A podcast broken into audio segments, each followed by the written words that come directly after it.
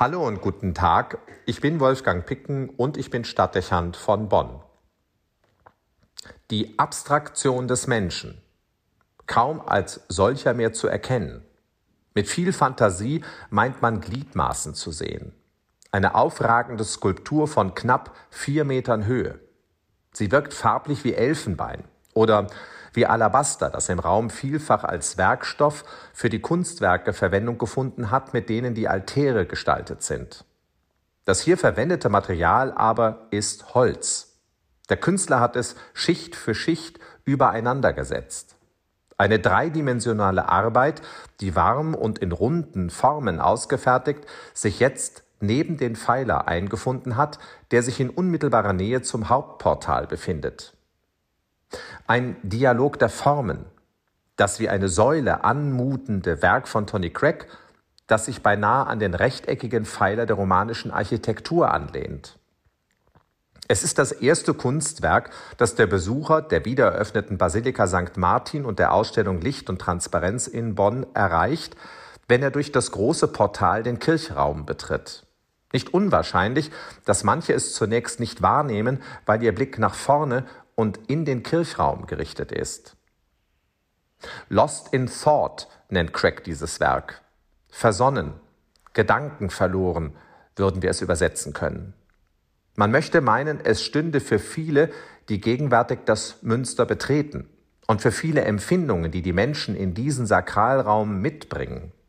Versonnen, gefüllt mit Erlebnissen und Empfindungen, übervoll von Eindrücken und Gedanken, sodass man sich in ihnen verliert, manchmal von ihnen getrieben fühlt oder befürchtet, den Überblick zu verlieren. In sich versunken, ohne dass es ein Hinweis darauf wäre, dass man gut über sich im Bilde sein würde. Zu diffus ist das, was man in seinem Inneren erlebt. Ein Gefühl der Orientierungslosigkeit und der fehlenden Beheimatung, irgendwie entwurzelt und manchmal ein wenig wirr. Es fehlen die konkreten Ideen, der innere Halt und die klare Perspektive.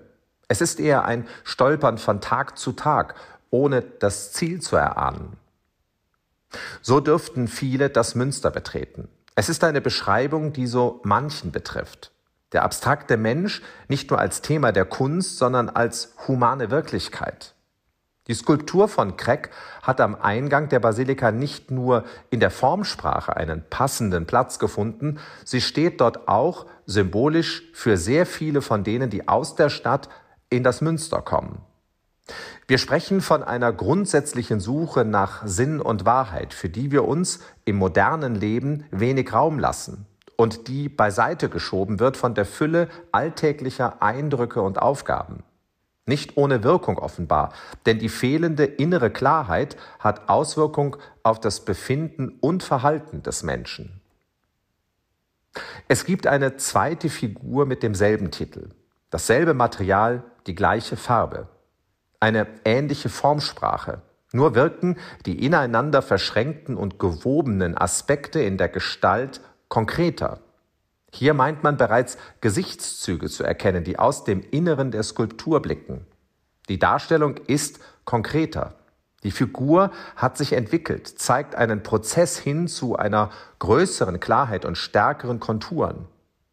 Das Werk von Tony Craig befindet sich im Hochchor der Basilika auf der Südseite unmittelbar vor den historischen Kommunionbänken, die diesen Teil des Chorraums von dem des Raumes abtrennen, der über weitere Stufen zum Hochaltar führt. Ganz nah dem Tabernakel. Auf der gegenüberliegenden Nordseite des Hochchores, beinahe auf Augenhöhe der Skulptur, ragt das Sakramentshaus aus der Renaissance in die Höhe. Ein mehretagiges Werk mit starker Ausstrahlung. Es wirkt aus der Distanz, als sei es aus demselben Material wie die moderne Skulptur geschaffen. Hochaltar und Sakramentshaus werden als Orte verstanden, in denen Gott im Kirchraum gegenwärtig ist. Nun steht ihm die Figur des versonnenen und gedankenverlorenen Menschen gegenüber, der aber inzwischen im Prozess der Annäherung an diesen Ort und damit an die Anwesenheit Gottes an Klarheit und Kontur gewonnen hat. Nicht nur eine Gegenüberstellung also von alter und neuer Kunst, sondern ein Dialog zwischen Gott und Mensch, die in der Beziehung dieser Kunstwerke zum Ausdruck gebracht wird. Es ist berührend, sich in das Chorgestühl zu setzen und sich dem Gedanken hinzugeben, dass man, wie diese Skulptur, durch den Weg durch diesen kirchlichen Raum erst in die Besinnung und dann in die Begegnung mit Gott gefunden hat. Es beschreibt für wahr eine Beobachtung, die man an sich selber machen kann.